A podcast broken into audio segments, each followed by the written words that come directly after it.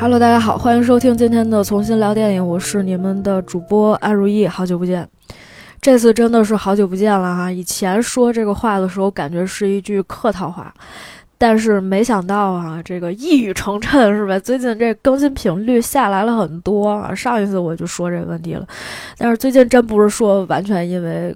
就是什么忙啊，什么之类的，就真的是因为有很多琐碎的事情，加上前一段时间就是也有病痛的折磨，我这个腰受不了了，这个腰特别疼，我觉得应该是腰椎有问题，然后结果给我排了一个核磁共振吧，排到了就是当时看病的时候是二十天以后吧，就半个多月都出去了，嗯，然后也也不敢吃太什么的药，是吧？然后就那段时间，就身体明显感觉就是哪儿哪儿都不舒服，然后你又觉得说你没有排查出腰的问题以后呢，又五脏六腑哪儿都不对劲儿，嗯，然后那段时间就过得很痛苦啊，然后就一直不太舒服，然后家里面呢也有这个亲人过世了。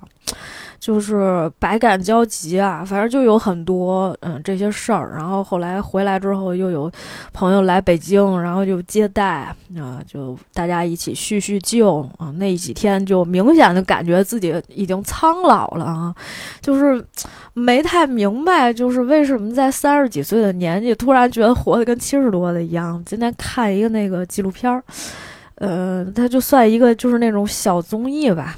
就是原来那个《米娜里》里面的一个配角女演员，一个年纪比较大的一个优秀的女演员啊，尹汝贞啊，老太太，她不是之前去美国，然后去拿奖了嘛？她好像是拿了金球奖的那个最佳女配吧，好像是。然后就他们跟着一块儿去拍了一个纪录片，叫《意外的旅程》。就开始的时候有几段 cut，然后有一段 cut 好像就是老太太早上起来之后就说了一句：“她说我这是受什么罪？” 然后就很疲惫的样子。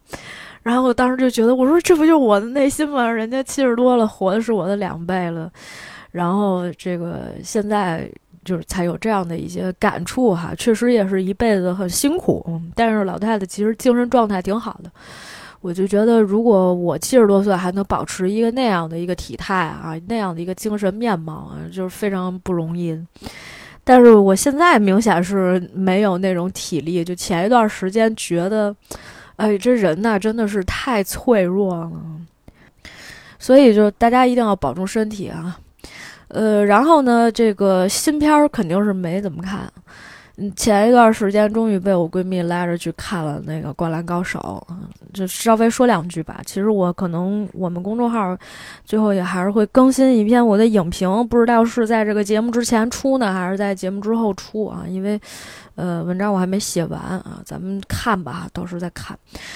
然后说一下吧，就是我当时觉得还是挺感触的啊，虽然就是看完了电影以后，就是没有说后劲儿很大。因为我觉得，在他们的那种就是高中生活里面，就每一个人都有自己想做的事情，然后呢，他们也没有那种挫败感啊。虽然有些人在他的个人经历里面，不管是樱木啊，还是宫城良田啊，其实都有不少的这种艰难和创伤，但是他们就总是那种一往无前的样子哈。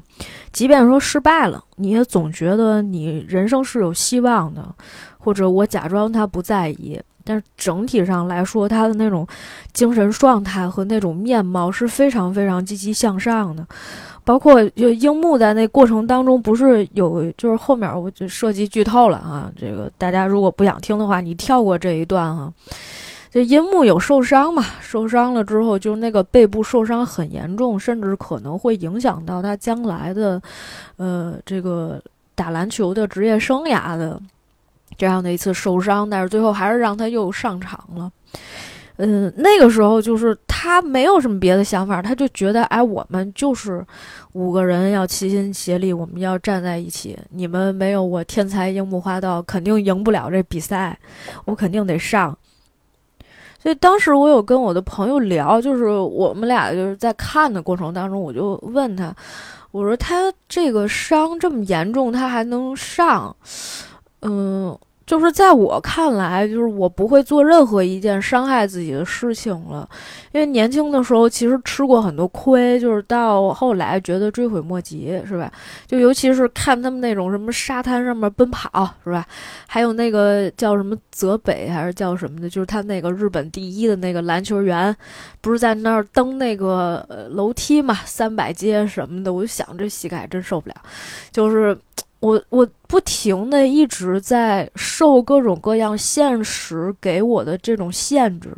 也导致我就是没有办法全身心的，比如说去投入一场比赛，或者是说没有办法为一件事情全力而赴的去努力，因为你总觉得就是你人生当中可能不只有篮球，或者我人生当中不只有电影，然后我还有很多鸡零狗碎儿的，是这个形容词吗？为什么突然蹦出这个词儿来？就是会有一些其他的事情去牵绊着你。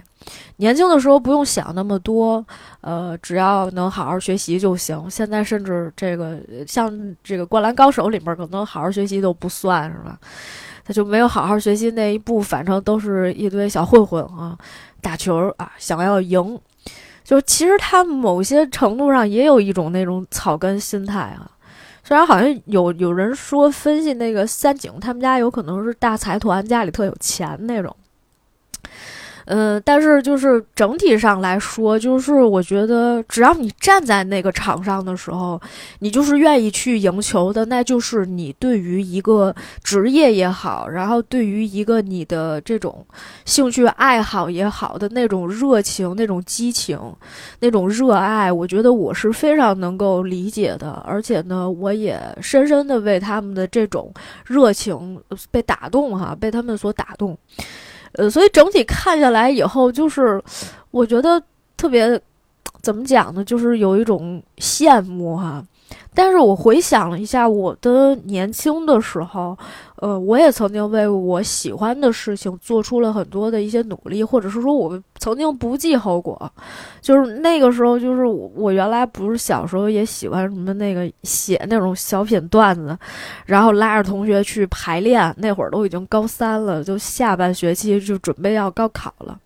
结果呢，就是这个好多同学其实那个时候已经保送了啊，没他妈什么事儿了，所以就拉着一堆保送的同学天天排练到老晚，自己那个书也不背什么的。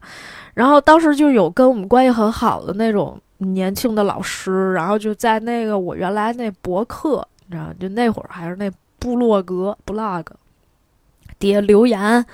然后跟我说说那个，哎，我很担心啊，你这个高考成绩什么这些问题，我觉得当时我都没有想那么多。就你回看当天的那个场景，你也会觉得，嗨，反正我那一天两天或者那一周努力不努力的，可能并不会影响我最后的成绩，甚至是不会影响我最后的命运，因为当时你就觉得，嗯，反正大方向可能就是那样的，没有想象当中的那种。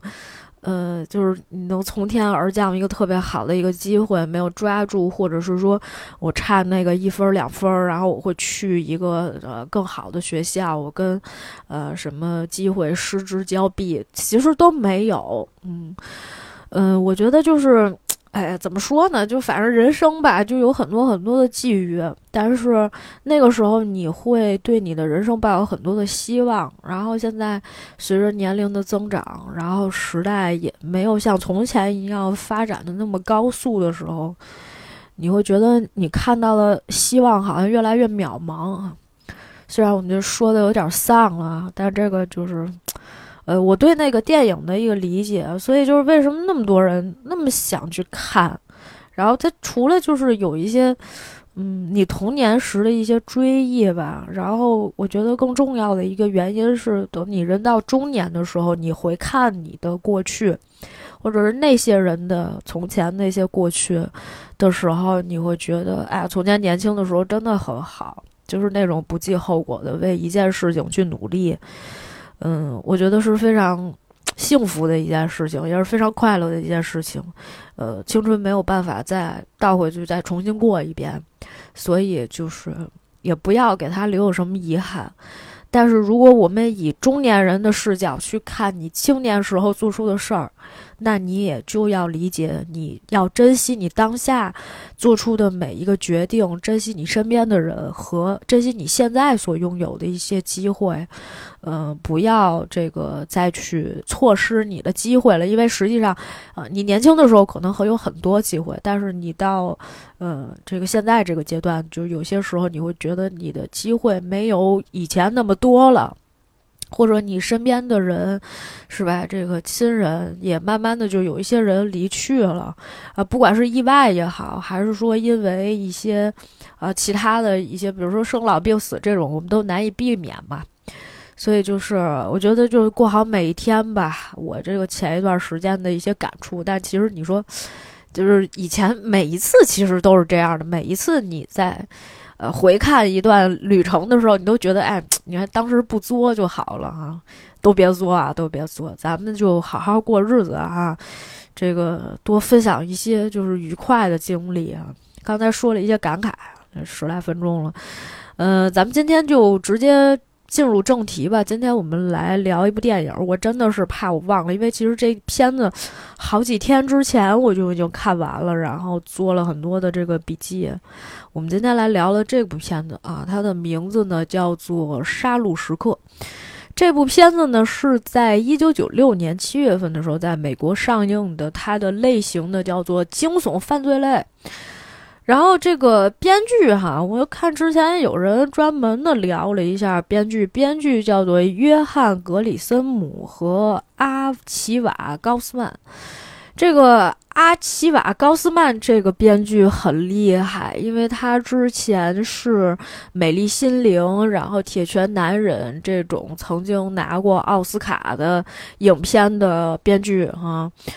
然后呢，也曾经是给一些剧集哈写过，比如说这个以前《星际迷航》这什么皮卡德，他也是编剧和创作者之一，甚至曾经出演过《星际迷航》这样的电影啊。这这个人挺有意思的。然后这个约翰·格里森姆这个人呢，曾经是。呃，写过一些律政题材的影片，包括这个，比如说一九九七年的这部《造雨人》，还有两千零三年的《失控陪审团》哈，这都是他的作品。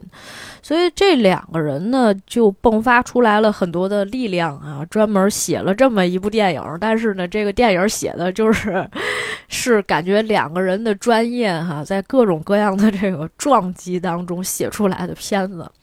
他呢，就是哎，我们慢慢来说吧。首先我们来说一下这个戏的主演，马修麦康纳啊，呃，Sandra Block 啊，还有 Samuel Jackson 啊，凯文史派西啊，这都是大家比较耳熟能详的演员的名字。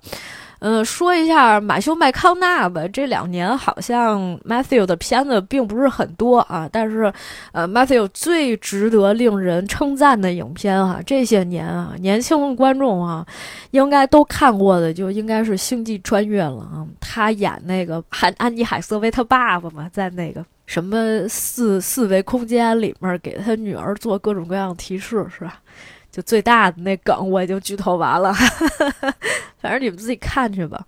然后买凶麦康纳其实是一个我觉得就是角色塑造的这个跨度非常大的这么一个演员，因为他之前曾经拿过一次奥斯卡的最佳男主角的奖，那一年的那个片子叫《达拉斯买家俱乐部》，然后他在那个戏里面就是奇瘦无比，而且留大胡子，戴那个。就是那个牛仔的那种帽子，大帽子，就是你根本几乎几乎认不出来，那个就是他。但是，呃，我觉得，嗯，就不管是在这部戏里面啊，不，咱就不说《达拉斯买家俱乐部》，就就从《杀戮时刻》这部戏里面，包括之前他主演的《侦探》的第一季，我想可能很多人也看过，他是一个就是特别帅那种性张力很强的这么一个演员。啊，就是非常大的魅力，我真的是觉得就难以抗拒哈。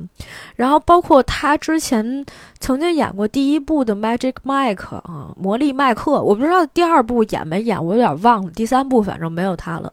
第一部《Magic Mike》里面就是汇集了很多的那种一众的男演员，反正就是那种男的 stripper 嘛，是吧？跳艳舞的，嗯，就挺厉害的，就是确实是就是身材特别好，而且呢，就是人又长得很。帅又很高大，总之就是简直就是真的那种呃，McDreamy 哈，就是那种梦想的当中的那种理想型。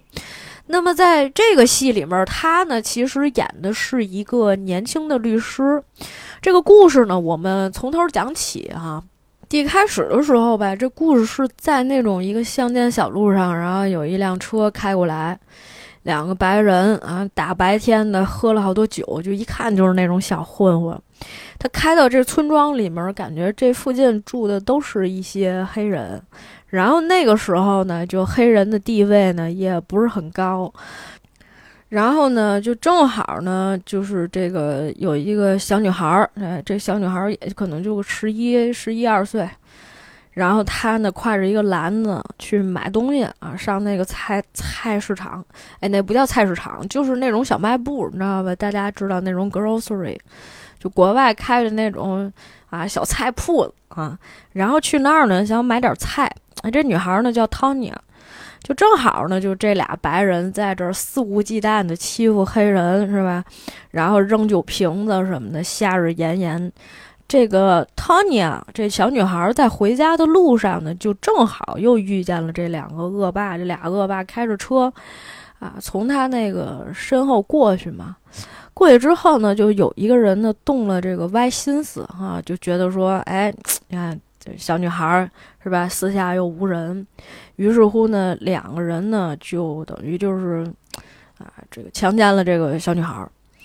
然后这个场景，他描述的是那种比较写意的啊，咱也不具体描述了，但是他很很，嗯，怎么讲呢？就是他用那种蒙太奇的，是那种女孩的视角，他没有完全以这个两个男人对着一个小女孩的这种他者视角去拍的，所以就你只能看见这个呃小女孩的视角是她呃躺在地上那种，然后呢衣服可能被撕开。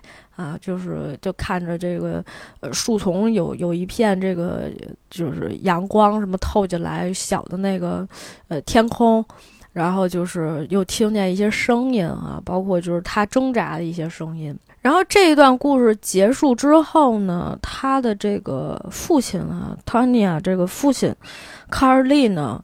就在这工地上面听说了一些事儿，赶紧就赶回了家里面，才发现说自己的这个女儿呢就被强暴了啊，而且呢当时呢就送往了医院，嗯，就是孩子们还没有完全的醒过来。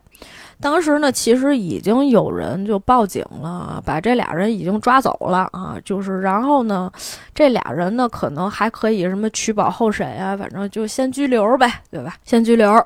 呃，拘留了之后呢，就等着什么时候法官开庭。法官说，比如说你们这个案子是吧，什么时候审？然后呢，你们现在可以保释，保释金是多少？就等着这个时候了。然后呢，同时呢，就是正好这个镇上面有一个年轻的律师啊，这个，嗯，马修麦康纳饰演的这个 Jake。呃，他是一个年轻的辩护律师，而且他们这个事务所里面啊，本来除了他以外，还有他另外一个朋友。他那朋友吧，可能是帮人打一些离婚的案子，反正是一个很不错的一个律师朋友。但是本身呢，这个 Jake 呢，他这个呃律师事务所呢，并不是很挣钱哈，呃，这个官司可能打的也不是特别多多理想。呃，总之呢，他当时他们这个秘书就跟他说：“咱这哪个哪个账啊什么的，又要这个支出又支不开了。”就总之，这个的情形呢，本来就不是特别好哈，就有这种欠债的嫌疑。而且呢，当时这个警察也问了他一下，警察说：“哎，你之前是不是给一个叫什么 Billy Ray 的人，还有什么这个，就说那个曾经给他们呃辩护过呀？”他说：“哎，我几年之前可能给他辩护过。”他呢，等于就从这个警察的嘴里面知道了一些事儿啊，就知道这个汤尼被强奸了这个事儿，而且呢，这个汤尼他的这个爸爸叫 Carl，这个他跟 car 呢之前还是认识的，就是应该也是都镇上就比较熟悉的人，呃，大家都也是朋友哈，知道这事儿呢就非常的呃难受哈，反正心里面挺不痛快的。不痛快呢，是不痛快。当时呢，后来呢，这个，嗯，这个 Car 呢也去找过这个 Jake 去做过一些咨询，大概意思就是说，你觉得他们这个法官能给这个白人，就是能判个几年？是不是判个几年也就出来了？家里那闺女被蹂躏的都不行了。虽然最后其实醒过来了，那孩子，那孩子就是在病房里面醒过来的。那个时候就感觉，哎呀，你知道这个家里面本来就这么一个小女儿啊，非常的心疼她。嗯，然后呢，这个。就是被强奸了以后，肯定是就本来就很不爽啊。那个时候就是本来种族问题就是一个很大的一个矛盾哈，这这更不爽了。于是乎呢，他当时其实卡尔就有问过杰克的意见，他就说我其实特别想把他们就给杀了，因为曾经有过一年之前一年有一个什么强奸案，有白人就被无罪释放了。就是看，我觉得这个事情呢，就讨回不了这公道，是吧？所以呢，怎么办呢？就说，嗯，他当时就问这个，他说：“你看，你也有女儿，这个也有一个家庭嘛，然后老婆长得特别漂亮啊，特别好看，啊，就总穿那小吊带儿什么，在家里面，咱也不明白，你说这种戏你有这个必要吗？对吧？”反正就是他是有一个年轻漂亮的老婆，家里又有一个特别可爱的女儿，女儿可能也就是个上小学啊，反正不大那孩子，要不就上幼儿园，可能上幼儿园的一个小女孩儿。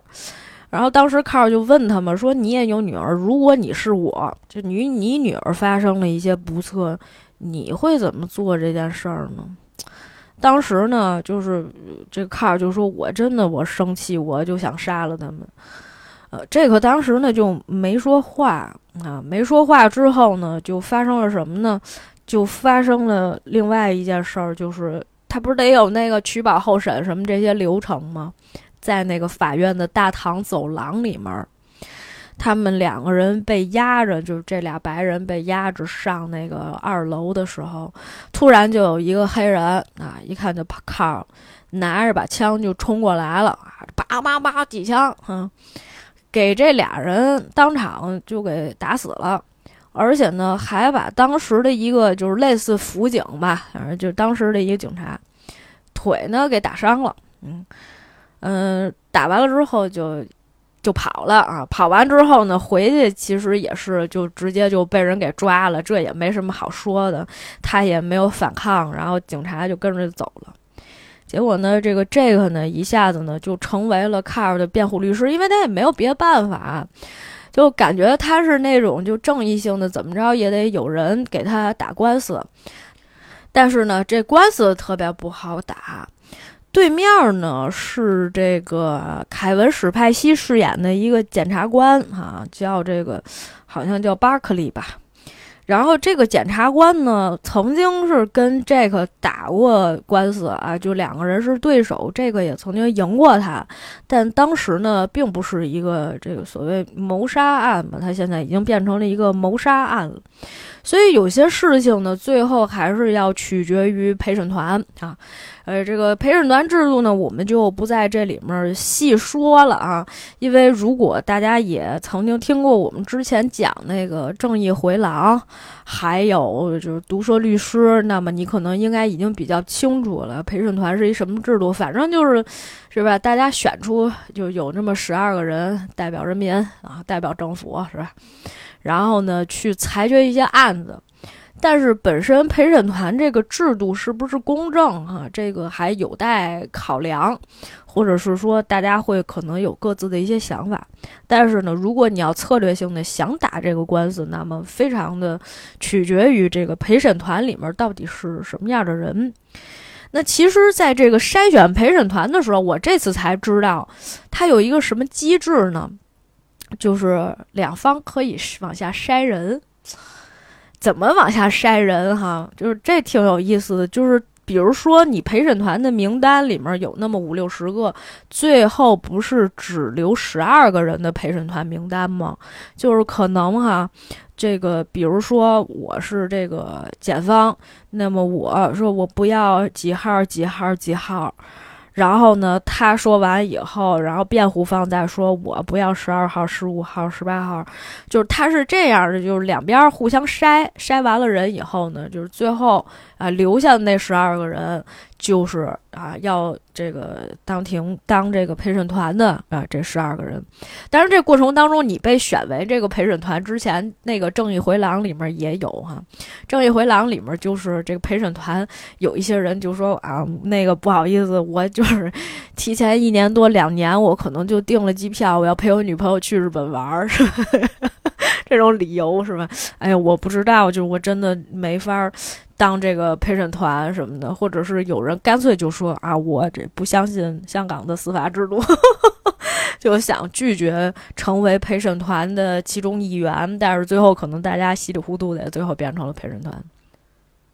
但是这官司呢，其实本身并不好打，为什么呢？因为他们所在的这个州哈，呃，本身呢就是一个白人比较多的一个州。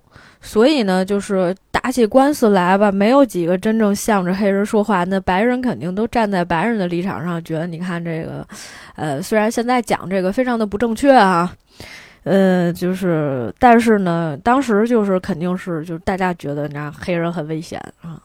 所以呢，就很多时候，你看这个黑人也就做这种伤天害理的事儿啊，甚至是枪杀，啊，致死了，是吧？这个事情呢，肯定是非常大的。我不管你前面发生了什么事儿哈，但是你开枪杀人，这确实是事实，对吧？所以呢，就是这个就不得不说了，是吧？嗯，那么这个呢，想到的第一策略呢，就是你看陪审团他也选不出来几个。啊，黑人那肯定基本上都是白人为主，所以他选择的第一个策略呢，就是改这个地点呢去审判。然后呢，当时呢，他有一个朋友，这可有一个朋友，他也去咨询了他这个朋友，这老头儿啊，这个 Lucy 那儿。啊，就是好多年都没有上过庭了。之前也是因为一个案子哈，被永久禁止哈，就不能上法庭，不能当法官了。这老头儿的经验丰富啊，基本上就属于这个的师傅哈。师傅就说了哈，滥用私刑这件事儿呢，肯定是不被允许的。而且呢，他呢就相当于是私自执法。但是这个案子呢就非常有意思，如果你赢了的话呢，就是正义。被伸张了，就相当于复仇嘛，对吧？但是如果你输了呢，正义也同样得到伸张了。所以呢，就这个案子吧，反正卖点挺多的，那你自己好好考虑。嗯，所以呢，这个当时呢，这个案子呢，本来就是这个说，要不师傅你过来帮个忙嘛？师傅说，哎，那那。哎，我帮不了这忙，是吧？您现在找我，你自己来吧。你总得有那种独立的时候，是吧？然后呢，这个这个就说行吧，那我自己来吧。在同一时间啊，这个当时两个受害人啊，也算是施暴者，是吧？曾经的这两个白人已经死了，下葬，下葬了之后呢，就有那种心思比较歪的这个一些白人哈。就他们其实应该是说自己本来也是那种小混混，可能也是这个呃死者的亲戚啊，就特别不爽，于是呢就想找当时的这个三 K 党帮他们报仇啊，反正就是一个跟黑社会差不多吧，咱们就理解成为那种黑社会吧哈，咱也别具体讲了。所以呢，就当时想找这个三 K 党呀，帮他们去这个复仇。这个呢，当时呢，因为要帮靠辩护，所以呢，也上了一些节目啊。第一开始的时候，我觉得哎呀，接受呃当地媒体的采访，上了电视啊，觉得不亦乐乎啊。本来还挺高兴的，跟媳妇在那看，哎，你老公要出名了是吧？结果呢，这刚上节目，家里面就接那种骚扰电话，而且是威胁他的那种，哈，啊，甚至是生命威胁。所以呢，就是这个，呃，当时吧，反正就是他已经开始收到这种死亡威胁了。那么同一时间呢，在庭上，嗯，他呢本来想要申请。保释的啊，也没有成功。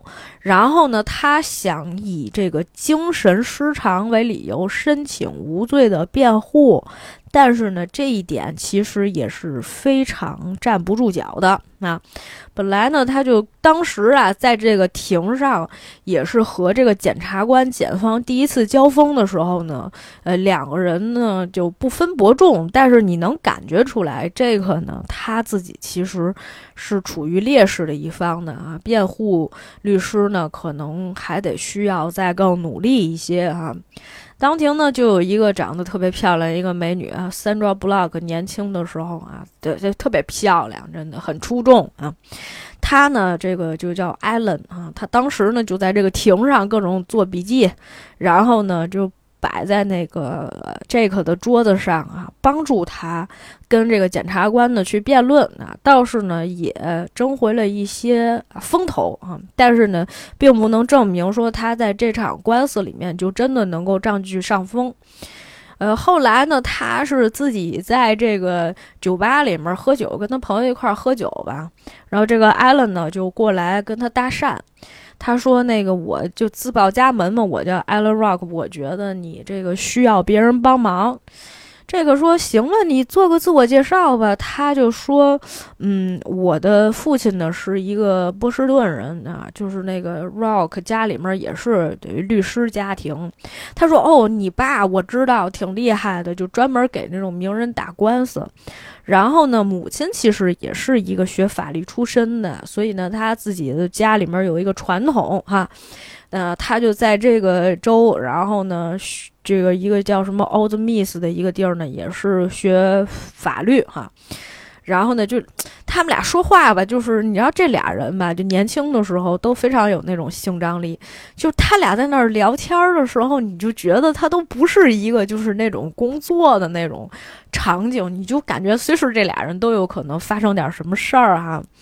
然后呢，这个艾伦就继续说了，他说：“其实呢，我是想帮你，因为我知道呢，这个是这个州里面最大的一个谋杀案，而且我觉得你挺孤立无援的。我呢，这个这现在还在学习，但是呢，我有非常远大的抱负啊！我将来打算毕业之后呢，至于于废除死刑，所以呢，这也是一个非常好的一个实践的一个机会。”嗯，然后当时这个这个就说，那你觉得我有什么地方就需要聘请你呢，对吧？然后这女孩就说，你看，首先是吧，我这个这查找资料是吧，也比较得心应手，而且呢，你也确实是这个不可能说一个人查找到所有的资料，就确实啊，我看过一些。就是律政类的那种纪录片儿，纪录片儿里面这律师每天就是一摞一摞的那些什么记录呀，然后那个 files 什么一堆，然后就那会儿找几天几夜的不睡觉，哎呦，真是看的我都头疼。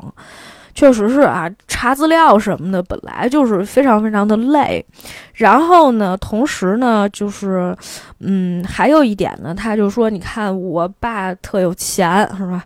所以呢，就是你也不用考虑，就是给我发工资这事儿，我可以免费给你帮忙，对吧？因为他其实本来也是想要一个工作经验嘛。结果呢，这这可就说，嗯，不用了啊，这个感谢你的好意，是吧？但是我觉得我一个人能 handle 得了，是吧？然后什么，everything is under control。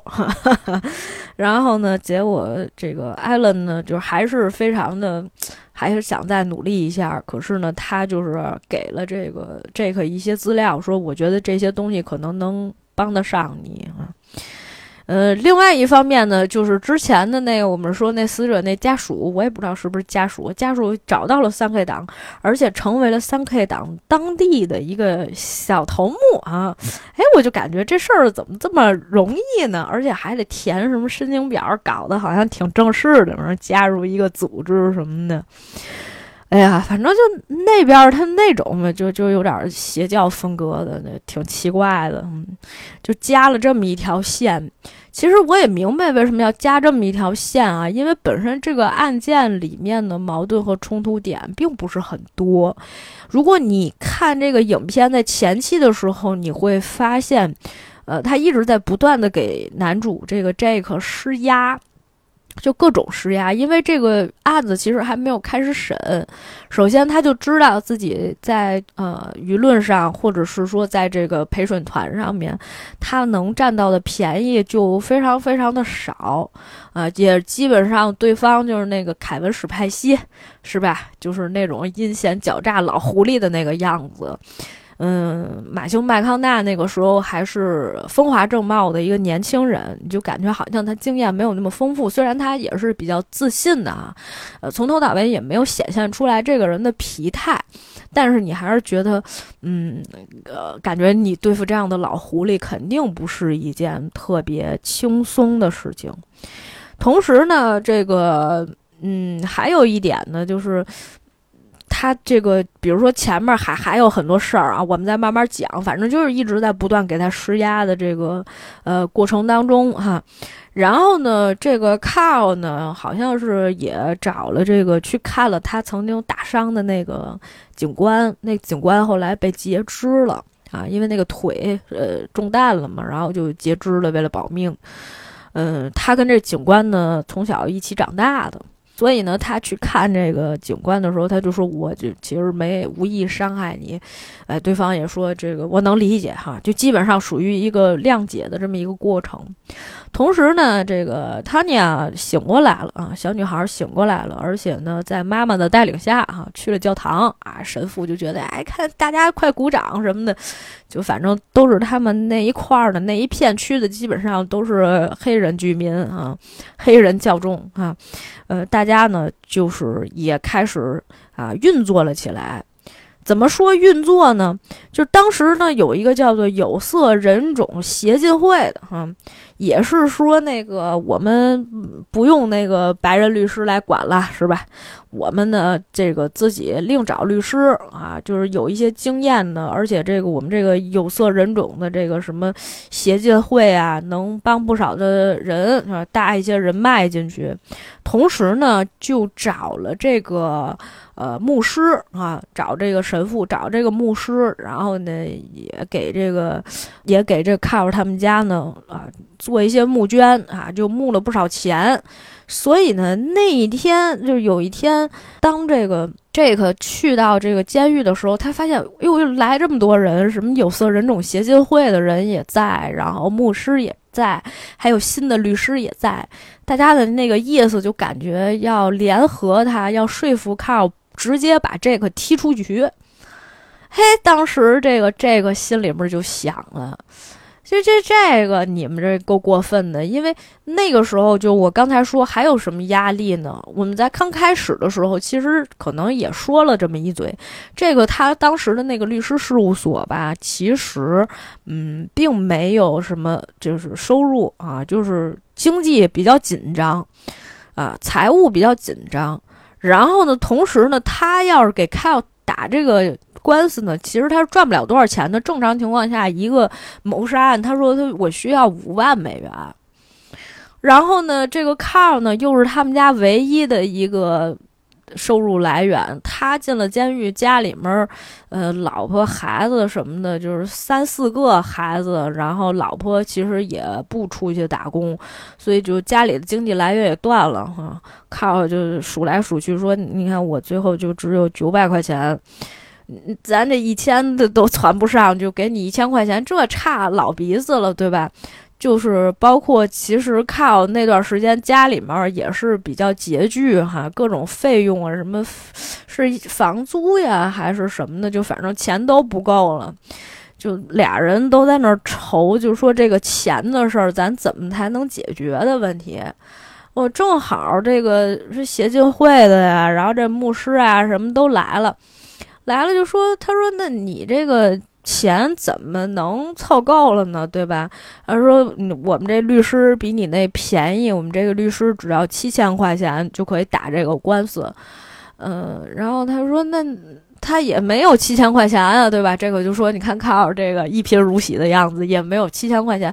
然后他说，但是没关系啊，说那我们帮他筹措资金了，是吧？帮他募集了不少资金，有不少钱，就是大家都捐了，可以给他打官司。然后呢，当时这卡尔就说：“哎，不对，你们这里面好像是有什么小猫腻哈。”嗯，我听说你募的钱挺多的，然后募了这些钱，据说当时说的是都给我打官司和给我老婆，但是我好像听说的不是这么回事儿，你们这里面中间吃了不少钱啊，然后呢赚差价。我呢，就是也不希望找你们这个派的律师，也没这个必要，对吧？你们这中间等于相当于把钱都接走了，对吧？我一分钱没有。你现在募来多少钱？好像当时他募了两万吧，还是多少的？这个我没记下来这个数哈。呃，募了不少钱。他说：“我现在告诉你，你呢就最好把这个钱都给我老婆。你要是不给我老婆，我就当时到时候让所有人都知道你拿了这个募集资金的这些钱啊，吃黑钱。你就为了进这个有色人种协进会是吧？你们几个就狼狈为奸。”这牧师一听傻了呀，对吧？就觉得说，那我一世英名不能毁在这儿了。万一我有一个呃负面的这种评价，是吧？我我一下子就完了。我在这一片区，我在这一个呃教会里面，什么我就各种颜面扫地了，这肯定不行。呃，于是乎呢，他就乖乖的等于把这个钱呢，就给了卡尔他们家里面两个人，就一拍即合，等于相当于打了一个配合吧。但是呢，在这段时间里面，仍然是要去，就是还是有钱的一些压力哈。同时呢，就是说，在这个这个仍然不知道如何去。打这个官司的时候呢，还还是很愁，就觉得，哎，这官司其实赢的几率没有那么高啊，没有那么大。然后呢，艾伦又过来了，他就跟他说：“他说，你看哈，这个精神失常的案子非常的难打，虽然你要以精神失常为理由，然后呢去做无罪辩护。”但是我查了一下相关的一些案例，在所有因谋杀受审的案件当中，以精神失常为由的，仅占百分之一。这个精神有问题的，是吧？可能不太容易打赢这个官司啊。当时呢，这个也还是啥也没说，就觉得说，我对吧？不一定需要你的帮忙，谢谢您啊，就很礼貌啊，将他拒之门外。嗯，那么同时呢，这段时间呢，还是有人给 Jack 他们家打这个骚扰电话，甚至给打电话就说，呃，我这个什么就是要去你们家，什么怎么怎么样。然后呢，，Jack 当时好像是报警了，报完警以后呢，还真的是抓了一个嫌疑犯啊，就非常的及时。这个人呢，他们当时包里面，他们抓抓完了这个人，就听那滴答滴答响。然后一翻开包，发现里面是一个定时炸弹。我的天呐，就是当时这个一下就把那东西扔出去了，甭管真假吧。结果还真是一个定时炸弹，在那个天空上叭一下就给爆炸了，是吧？这个家人一看如此的不安全，嗯，于是乎呢，他老婆带着女儿呢就回娘家了啊，离开这个州了啊，暂时回避一下。与此同时呢，这个法官呢驳回了。这个的这个更改审判地点的这个申请，哎，反正呢就是各种挫败哈，没有一件好事儿啊，钱嘛钱也没得到啊，啊，家人们也受到了生命的威胁，然后呢只能是远走他乡是吧，躲避一段时间。同时呢，自己在审理这个案件的时候，处理这个案件的时候，想更改地检也没更改了。也就是说，陪审团还得从本地里面筛选人。那么很有可能呢，他这个案子就赢的概率呢，并不是很高。而且呢，他之前不是有一个岁数挺大的一个秘书吗？那个秘书呢，家里面也被人威胁了，甚至是老公就后来让三 K 党的人给打死了，就是也算是对男主的一个威胁。呃，然后这个呢去参加这个葬礼了。嗯，本来其实这个案子他就不应该接，结果接了之后呢，发生了非常多的事情啊，就有一种也不算众叛亲离吧，其实大家都能理解哈，正义站在哪一方，嗯，很明显啊，大家心里面都有一个天平往哪一边偏。但是呢，就当时这个秘书的老公去世这件事儿，确实是感觉就像被他连累的。然后这个秘书呢，在那个葬礼面上面就跟他说。说那个，哎呀，就是你可能也为这事儿感觉到抱歉，反正当时这个这个可也去打招呼了，然后就觉得说这个事儿特别对对不起他嘛。然后这个老秘书就说了，他说呢，嗯，就是不管怎么样吧，反正就是人已经没了。那你这个官司现在牺牲了这么多人，是吧？包括自己老公也去世了，嗯，所以呢，在这种孤立无援的情况下呢，艾伦一大早呢就来到了杰克的办公室，没想到杰克那天就睡在了办公室。两个人呢说去吃早餐的路上，本来聊的挺好，但是因为一个死刑问题呢，发生了非常大的分歧和争执。啊，这这个呢把艾伦给气走了。但这里面所表现出来就是两个人的这种意见的不统一哈，并不是真正的不统一。我觉得就是这个从开始的时候就不想把艾伦这个人扯进来啊，他就是找了一茬跟这女的吵了一架。你别扯进来这事儿，你看这对吧？跟他自己相关的这个呃秘书也出事儿，然后家里面也出事儿了。这么一个小女孩上大学呢，是吧？大学生长得又漂亮，是吧？跟漂亮不漂亮没关系啊。保护女性的角度上来说啊，不希望她扯到这个案子里面来。但是呢，啊，最后呢，还是说这个。让这个艾伦加入到他的这个团队里面，就是艾伦即便跟他吵了一架，还是回来帮他。所以呢，他们这个 team 里面，就是除了杰克以外呢，还有那个打离婚官司的那个朋友也会帮他一些忙。他那个师傅虽然上不了庭吧，也可能给他出一些策略。那么他的主要的助理呢，可能就是这个艾伦了啊。结果呢，他们就是上街的时候呢，就正好碰见一堆人在外面，是不是各种举牌子？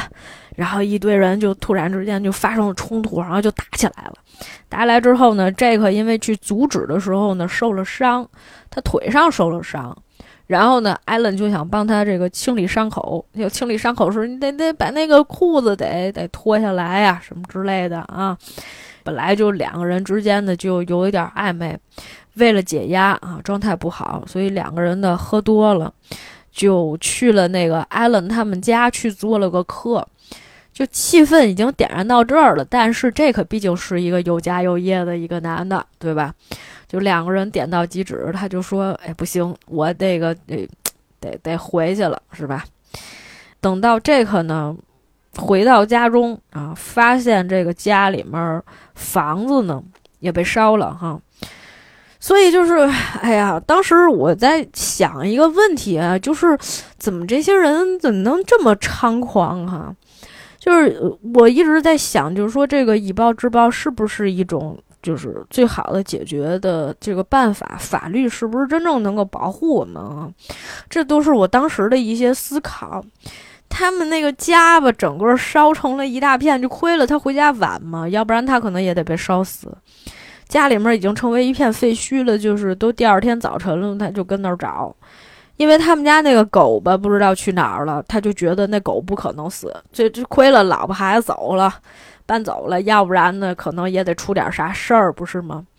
所以呢，就是这他就一直在那儿找那个狗，他然后他那个朋友就说：“哎呦，行了，你都找了一晚上了，你赶紧吧，要不这案子你就别接了，你看看这个弄的。”啊，家破人亡的确实是啊，已经很严重了。但是他当时就觉得说，咱都这样了，对吧？你为了做一件事情啊，去努力，然后已经牺牲了这么多了，那现在怎么着？我撤出，我不干了，那他们不就彻底赢了吗？对吧？甭管是哪一方的，那人家目的就达到了，那我肯定不能让他们这样。而且他就不想放弃，他就觉得说，不可能，我们家狗那么灵，绝对不可能死，是吧？那那他朋友说：“你这个真是没这必要，你这吧，轻则失去事业，重则呢就得丧命了。”他说：“我不管，我们家这狗没死，我还得找着它。”我就他就在那喊，结果他们家这狗吧还真出现了，就冲着他哇哇哇叫，然后就跑回来了。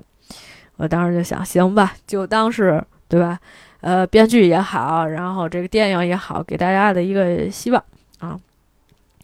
呃，终于开始上庭了啊！检方传唤的第一个证人啊，是那个就是被被打死的其中一个白人的比利他的这个母亲，是吧？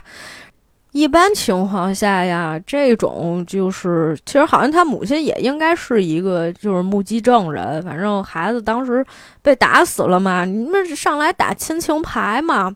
但是呢，那个这个也开始问他妈妈，就是说你知不知道，就是你们家孩子天天在外面都对人别人做什么，怎么怎么样之类的。但是人家这个法官或者是说检方提出，就是说咱们审这个。这个杀人案归杀人案，谋杀案归谋杀案，是吧？强奸案归强奸案，这个一码归一码，这不是一回事儿，对吧？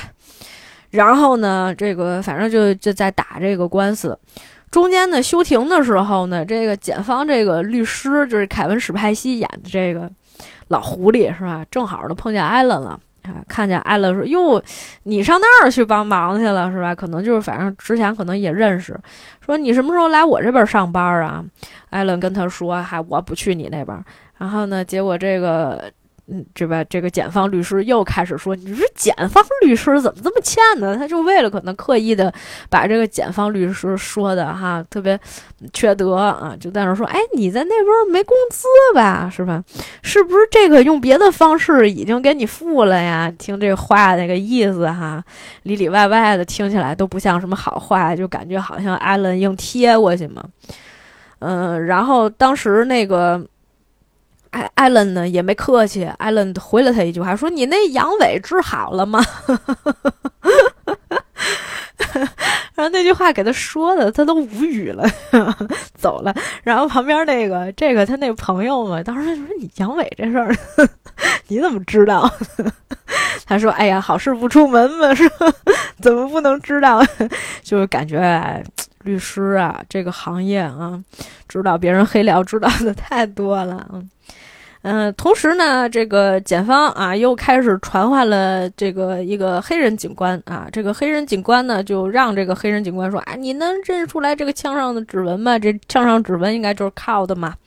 然后之后，呃，就开始说啊，行了，我对这证人没什么提问了，就是他其实对这个包括警官哈，即便他就是是一个警官，但是他是一黑人，本身呢就是。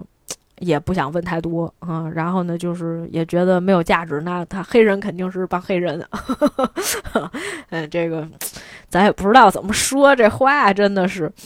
然后呢？结果这个这个也来问问题啊，盘问证人，然后就说问这个警官说：“你之前是不是抓过两个犯人啊？这俩叫一个叫比利，还有一个叫啥啥啥，是不是这个因为强奸哈，意图谋杀 Tony？” 然后那法官就说：“哎，咱咱不能讨论这事儿啊，咱们现在讨论的是谋杀案，不是强奸案。”嗯。然后这里面插出来一段特别有意思的一个事儿，就是他插出来一段戏，他突然就冒出来有一小酒馆儿。这小酒馆里面呢，这十二个陪审团的人呢就坐在里面，然后呢就说：“哎，咱们来讨论一下，你们觉得有罪的有几个？”然后那个就有一个女的还是谁说：“法官说咱们在外面不能讨论这事儿。”哎，没没事没事，就咱们几个知道。就他其实这里面在表现的就是说陪审团的这个想法是不是有所更改？所以当时呢有七个人觉得是有罪的，四个人呢觉得。undecided 就我没想好，不确定。还有一个白人觉得他他就是无罪，这点儿吧，就让人想起十二公民是吧？就第一开始十一个人都觉得有罪，然后就那一个觉得无罪的，然后挨个辩论，辩论一天，最后告诉你们说，你看他就是无罪，说十二个人全判他无罪。嗯，怎么讲一个这个案子怎么这么开心呢？呃，当然了。这个我们说到这儿，前面的几方呢，基本上就属于盘问证人的一些正常的流程。但很简单啊，如果你想要说以这个精神失常为理由来给他做无罪辩护的话，那么精神科的这个医生对他的精神鉴定就十分的重要。可是最后呢，他们就选了这么一个这个心理医生呢，等于就是差不多是检方那边的人会向着检方说话。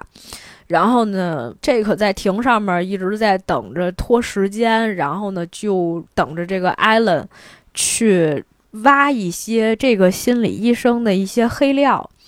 最后就拖的时间都快来不及了，就觉得说，那如果辩方的律师没有其他的问题，咱们就下一个证人或者下一个环节了。因为当时人家这个医生就觉得，那我觉得他精神没有问题，是吧？他就是故意杀人，是吧？这谋杀罪就马上就要成立了。结果这个时候呢，艾伦就突然就第一开始就假装记者想去采访心理医生，就可能是他想进去翻资料的时候被人发现了。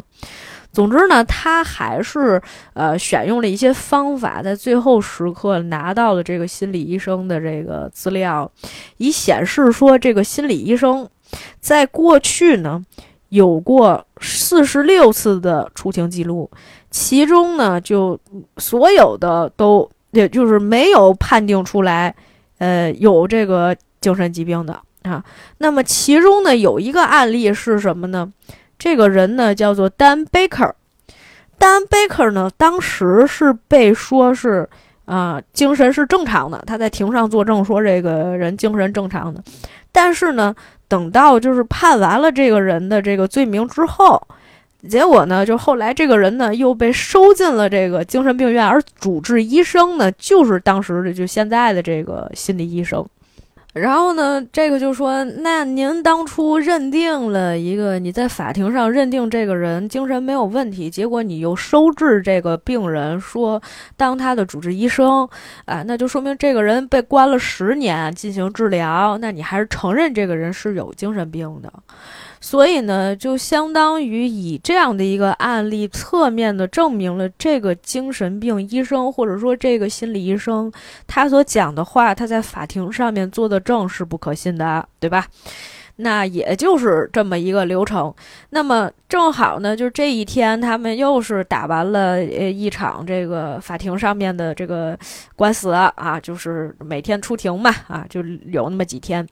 出门的时候呢，这个就。在那个外面，差点就被人直接枪杀，枪杀了。然后他呢，就精神上受到了非常大的这种刺激，就只能用喝酒这种方式来麻痹自己。艾伦呢，就一直陪着他。当时艾伦就最后晚上的时候，应该是。在那个这个他们家吧，好像就是当时这意思，就是说你想让我留下来吗？就两个人那个时候那种互动，你知道吗？就已经不用说话了，你就下一个动作可能就要滚床单的时候，这个就说其实我想让你留下来，所以 you 得 better go，是吧？就是因为我想让你留下来，所以这个时候你最好还是走。就咱们还是发乎情止乎礼，只要什么事情都没有发生，我就也没有出轨，对吧？结果呢？那天晚上呢，就正好呢是艾伦在回家的路上啊，就被人给拦下来了。因为他开车嘛，开车呢就被后面一警车追上来了啊，就让他停下来。停下来之后呢，说让他下车。哎，他就觉得很奇怪，你平时不都一般看看驾照就行了，没有必要让我下车呀？他一下车就让人给抓起来了。然后呢，就给他绑到一个这个呃树小树林儿里面，但是呢，没对他做什么，只是把他就是挂下来了，可能打了他一顿，反正就是受了不少皮肉伤啊。这一段感情戏我们稍微点评一下吧，因为我怕后面最后再说就忘了。嗯，其实呃，我觉得挺有意思的哈，就是我也一直在游离当中，就是如果我是这个的话，我不知道该选谁。就是都挺好看的，但是，嗯，我们以前常常喜欢的一种方式是什么？哈，就是说，呃，你可能有的时候不太喜欢在这种呃律政类的戏里面或者庭审的戏里面加很多的这种感情戏，因为你看这里面其实已经是。就是三条线了，就他的他他的风格非常的电视剧化，你知道吧？就因为他俩的这个感情戏，实际上是跟整体的这个剧情的推动啊，是关系最弱的一条线。甚至是我都怀疑是不是因为本身这个案件，它在整个的审理的过程当中，包括前面有一些呃这个沟通的过程当中，什么妥协呀、各种协商的过程，并没有那么的惊险刺激，所以一方面呢，他加了他给主人公加了一个非常大的一个威胁，就是后面有一个三 K 党一直在不停的捣乱哈，给这个男主制造一些危机，比如前面可能是。啊，他收到了威胁的电话，但是他没有停止。后面呢，这个压力再往上加，就是家里面是吧，被人差点装了这个定时炸弹，差点被炸了。啊，家人生命受到了威胁，于是乎，老婆跟孩子是吧带走了，就意思解决了。那后来呢，就是他身边的这个秘书是吧？呃，这个家里面也是被人打了是吧？老公也死了，啊死了一个不重要的配角。然后后来呢，这个男主家里面又被烧了啊，但但是男主没事儿啊，就是感觉钱财都是身外之物啊，这些呃都不重要了。那结果到后面的时候，等这个女主是吧，呃犯了难啊，遇到了一些危机，但是她最后其实就是被挂了一晚上，受了点皮肉伤，然后最后就是等于被人还救走了，啊，那个当天好像没有上庭吧，就。但是我是不是太轻了？人家前面 秘书老公都死了，秘书当时还说，就是你赔上了这么多，这个我们牺牲了这么多，就是不管你这个官司输了还是赢了，他说其实我们已经输了，对吧？就明显的这个呃，对方威对你的威胁很大嘛，然后你也受到了一些就是非常大的损失，其实。但是怎么到女主这儿怎么这么轻？这女主不是跟他一块儿打官司的吗？怎么不给他弄死的呀？我不是心狠啊，朋友们，这个点上面其实我只是想说哈，不知道是不是女主也有这个主角光环啊。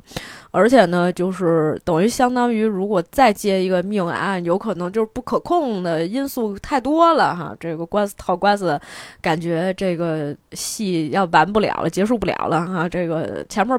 报复一轮还没有结束，然后新的一轮又开始了。但是其实也完全可以用另外一种方式去改善，就比如说他可能中途这个女主就真的被人救了，但是这个男主不知情，那你不至于挂他一晚上，他都也也什么事儿都没发生，就是感觉反派角色没有受到什么威胁的情况下，没有继续他们的罪行，这一点是稍微有一些不合理的哈，我是觉得有一些不合理。然后呢，这个新的医生呢，嗯这个就是因为前面那个心理医生不是被他们否定了嘛，就没有专业性了嘛。然后呢，等于是杰克这边又找了一个新的这个心理医生。然后这个医生呢就判断说，嗯，这个靠啊，就是被告啊，有这个短时间可能就是有一些精神失常啊，有精神分裂。我当时想，这个心理医生是 随便说的，怎么感觉你们这个专业性？就瞎说吧，我记得当时那个《正义回廊》里面不是也有这么一段吗？就当时讲那两个被告的时候，就讲说可能也有一些精神问题，但是通常情况下，陪审团不会太把这种心理医生的话当真的。你看看这个，嗯，那个时候是二零一三年吧，对吧？就是到现在这个时候了，虽然大家其实非常尊重这个医学、什么科学什么这一类的，但是可能大家还是觉得，就心理医生的话不是说特别可信。那在那个时候，可能就更。不足为奇，就觉得所有的证人都在，那就判他是这个有罪的情况也非常的这个正常，对吧？是吧？然后呢，结果呢，就是后来这个检方呢又反驳了，就说这个医生啊也有问题。这个医生呢，曾经在一九六零年的时候九月份被判强奸幼女。哎呦，然后这个医生说我可以解释，可是呢，他没有在当庭说出来，于是乎呢，就相当于他也是被驳回了啊，就没说出来。呃，等到最后的时候呢，就是这个 Carl 等于就是呃出来作证是吧？这是最后一轮了，就相当于这个被告出来了，然后呢需要去盘问他。然后本来呢，其实前面都挺顺利的，最后呢，这个检方在跟他聊天的时候呢，就故意激怒他，让他说出了一些这个不应该说的话。前面比如说你说你什么激情犯罪，我当时精神分裂。对吧？就是你别情绪激动，其实完全就也也是有机会赢的。但是呢，这个检方呢就一直在刺激他，就说是不是那些人都该死，都该下地狱，他们怎么怎么样，什么什么之类的。最后就开始说，对对对，他们都该杀，就反正就是非常激动的就把这句话说出来了。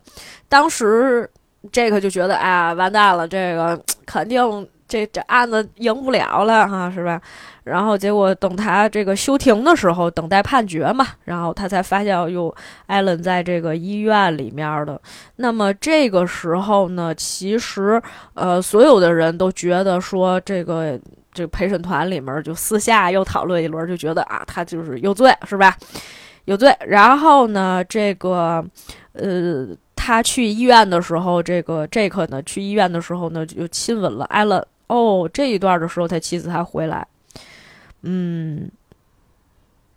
就其实明显这段时候，，Jake 已经跟他的这个助手艾伦哈打得火热哈，就是亲了一下额头啊，没亲嘴，嗯，就是还是发乎情止乎礼，因为他当时觉得我这段婚姻完了，老婆也不回来，老婆觉得你有病，就是那会儿走的时候就觉得你这这样的，你打什么官司啊，对吧？家里面人也不顾，但是后来又理解他是为了伸张正义，我觉得这一段就是有点扯，就是前面。都没理解，那你后面怎么理解？当然这个就没做铺垫哈，也有可能前面老婆就是不理解，因为我生命受到威胁了嘛。后面可能比如说看一些新闻报道呀，是吧？我一直在关注着你啊，发现就是你确实是做了一些努力啊，因为呃，这个当时就跟他老婆说实话，就说我为什么一直在努力打这个官司。因为他当时啊，就是也跟他老婆说，就那天看我本来要动手之前，不是曾经找过他吗？就说我真是想杀了他们。当时这个的判断是他觉得对方就是想杀了他们，但是呢，就是他回头跟他老婆说这事儿，他老婆说：“那你得让那个哪哪个警官知道这个事儿啊。”他没去告诉警官。就他内心其实也是很支持卡尔去复仇的，结果没想到就是他等于没拦着卡尔，卡尔真去了，所以他就觉得这个辩护律师我必须得当，他内心里面有一种愧疚。但是呢，后来这个这个就觉得，那你说你现在都这样的，那可能。咱们也不可能做无罪辩护了，于是乎，，Jake 呢就去见了这个 Kyle，就跟他说：“咱们这样吧，咱们改成这个二级谋杀，咱们去跟他们协商一下。”嗯，我记得之前好像有一个片子，我们也曾经聊过。哎呀，我有点记不太清楚了。然后当时哦。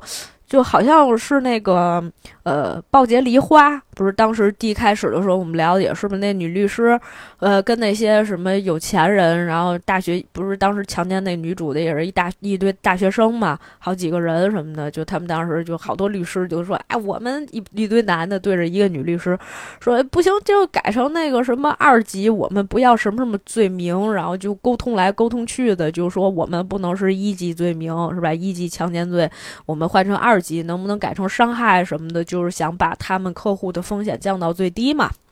就是他是有非常多的这种谈判的空间的，咱们可以去聊，是吧？如果达成了，呃，私下呢达成了协议呢，检察官也觉得说，那行吧，那就让你进去待几年，是吧？我们就改成一个什么二级谋杀。嗯，也行，就是大家谈一些条件什么之类的也是可以的，因为这可当时觉得他这个官司得输了，因为大家都觉得就是本来嘛，大家也觉得黑人可能也不占什么优势。后来呢，当时卡就非常的不高兴，他就说：“You see me as the jury，啊，就是你看待我其实跟那些陪审团的人没什么差别，你看到的是一个黑人，不是一个人。”然后就给他痛骂了一顿，你知道吧？就当时本来就是这个已经是非常的沮丧了，虽然家人支持他了，然后他觉得就是本来婚姻已经无法挽救，家人支持他了，但是他回过头来他就说：“那我们重振旗鼓，我们能不能就是说我们退一步海阔天空，咱们就搞一搞，是吧？就是改成一二级谋杀，判的罪行能轻一点儿。”最后这个卡尔就说。咱俩从小一起长大了，但是你跟他们外面那些人有什么区别呢？你觉得我今天报复报仇了什么之类的，对吧？就是你去你去这个就是。跟他们那些人去协商去打官司，你帮我去打官司的时候，或者你看到我的时候，你从从小到大，你你观念是一样的，因为你也是一个白人，对吧？你看待我就是一个黑人的，不是一个人，这是两码子事儿。哎呦，当时这可就。醒悟了，因为他当时也跟他老婆说说，你知道，我每一次就想起来那个 Tanya，因为 Tanya 也是，就是他也是看着这孩子一点点长起来。他说我每次看到 Tanya，我就想起自己家闺女。他跟他老婆为什么就后来和解？他就说我每次想起来，就如果是我的话，我也会做相同的事情的。那如果他今天是一个白人，那么这个判决有可能就最后就就是无罪释放了。当然，我觉得无罪释放这种可能性非常小哈，毕竟这这就是他属于复仇呗，怎么可能无罪释放呢？当然，最后结果就是无罪释放了哈，咱也不那个费那个劲，只是当时。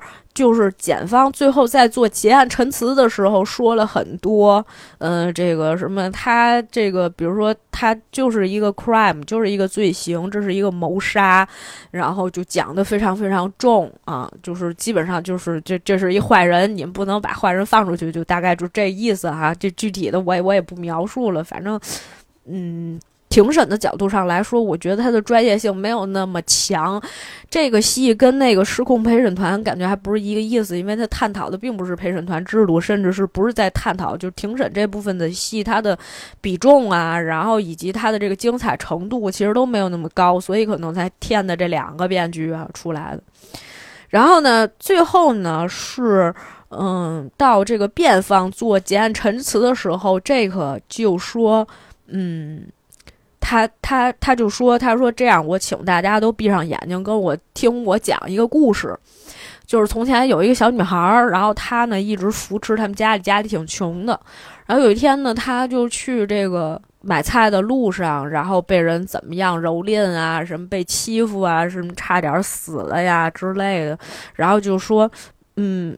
就是，反正就前面把这些小女孩经受的这些痛苦全都说了一遍，然后呢，陪审团就有那种同情的那种目光嘛。最后他就说了一句话，他说他的最后一句话是 “Now imagine she's white”，想象一下这是一个白人女孩。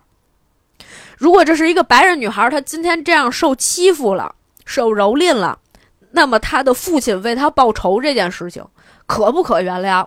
是吧？能不能判无罪？结果就煽动起了陪审团的这个呃这同情心吧。最后一判就是就是无罪释放，这这这电影就结束了哈。这电影本身我最后给了一个三颗星，就是大家给的就是评论，嗯上看来就是也。不是特别的，就是高，呃，我觉得最重要的原因是因为你期待当中的这个庭审戏并没有想象当中那么精彩。我刚才已经说了，这个戏基本上分了三个部分，一个部分呢是男女主的感情戏，另一个部分呢是这个案件，而且案件呢又分成了两部分。案件的两部分呢是前一部分是 Tony 受这个伤害的那一部分，受侵犯的那一部分。然后后面这部分的才是复仇给打打官司这个部分，所以真正你能够接受到的庭审的这个戏吧，可能四分之一到五分之一的内容。然后还有第三条线呢，就是关于这个三 K 党的这个活动的这条线，所以它其实讲了很多非常复杂的一些呃事情。呃，以至于就是说，最后感觉上面啊，这个有一些头重脚轻，甚至是说感情戏占到了非常大的一部分比重，因为你其实又不是找那种比较素的那种演员。而且有的时候有一些演员为了塑造这种啊普通人的形象，他会不会把自己打扮的那么精致？但是这里面就真的就是两个人的性张力就很强，就是那种马上可能就要抱在一起、亲在一起的那种若即若离的那种磁铁吸在一块儿那种感觉特别强烈，所以导致你就觉得说哦，我期待怎么总在一个。案件里面期待两个律师搞在一起，就觉得很很奇怪，它偏离了一些主线，而且它本身是一个电影，所以你要表达这个主题的时候，其实，呃，帮助性不是很大。当然，我还是觉得可能是因为它本身要讲的这个案件的内容并不是很精彩、很丰富，所以就找了这两个编剧合写了这么一个内容啊。但本身这个案子也是根据真实事件改编的。然后呢，就是我看介绍上面也说说这个白人律师为激情杀人的黑人。被告辩护的故事里面盘问对方精神专家的一场戏比较经典，是原始案例中的神来之笔。可能本身拿到的资料也并不是很多啊，加入了很多一些呃情绪化的这种有张力的戏。当然，我觉得本身大家那种互动吧，哈，最后还是要挑起大家的这种情绪，是吧？就是这个人人平等的那种状态，是吧？最后就是。也是，我觉得不，它并不在一个就是法理的那个角度哈，就更多的是人性的角度，嗯，甚至是煽动了陪审团情绪的这样的一个角度来赢得的这场官司。嗯，怎么说呢？我就觉得半部好片儿吧，就是我感觉你现在在看的有一些片子啊，就是它的风格有点像什么呢？有就有点像那个《毒舌律师》。《毒舌律师》最近应该也是在这个流媒体已经上线了哈，有兴趣的朋友也可以去看一看，顺便呢也可以看一看这部，呃，还有一个就叫《铁案风云》吧，这个片子，呃，然后我就觉得。嗯，也是一个值得大家来探讨的一个事情，我觉得挺有意思的。主要是看看年轻时的马修麦康纳，还有年轻时的 Sandra Block，确实是非常非常的养眼，很好看啊。好了，那我们今天就先聊到这儿吧。你可以在喜马拉雅、小宇宙、网易音乐、QQ 音乐以及泛用型播客 Podcast 收听我们节目，同时欢迎你。关注我们的微信公众号“重新聊电影”，那里可能会发布一些我们平时不在节目上面聊的一些影评啊，或者是资讯。好了，感谢你今天的收听，我们下期再见。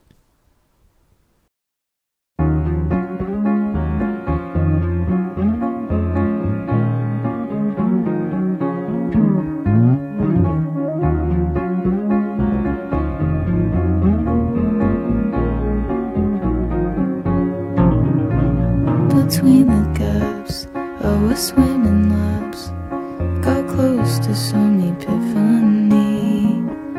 I'll convince a friend to join deep ends. Have your toes touch the lack of cement? Gather to a corner of the woods, echo chambers inside a neighborhood. And centerfold as good as what your mama assumed. Aren't you glad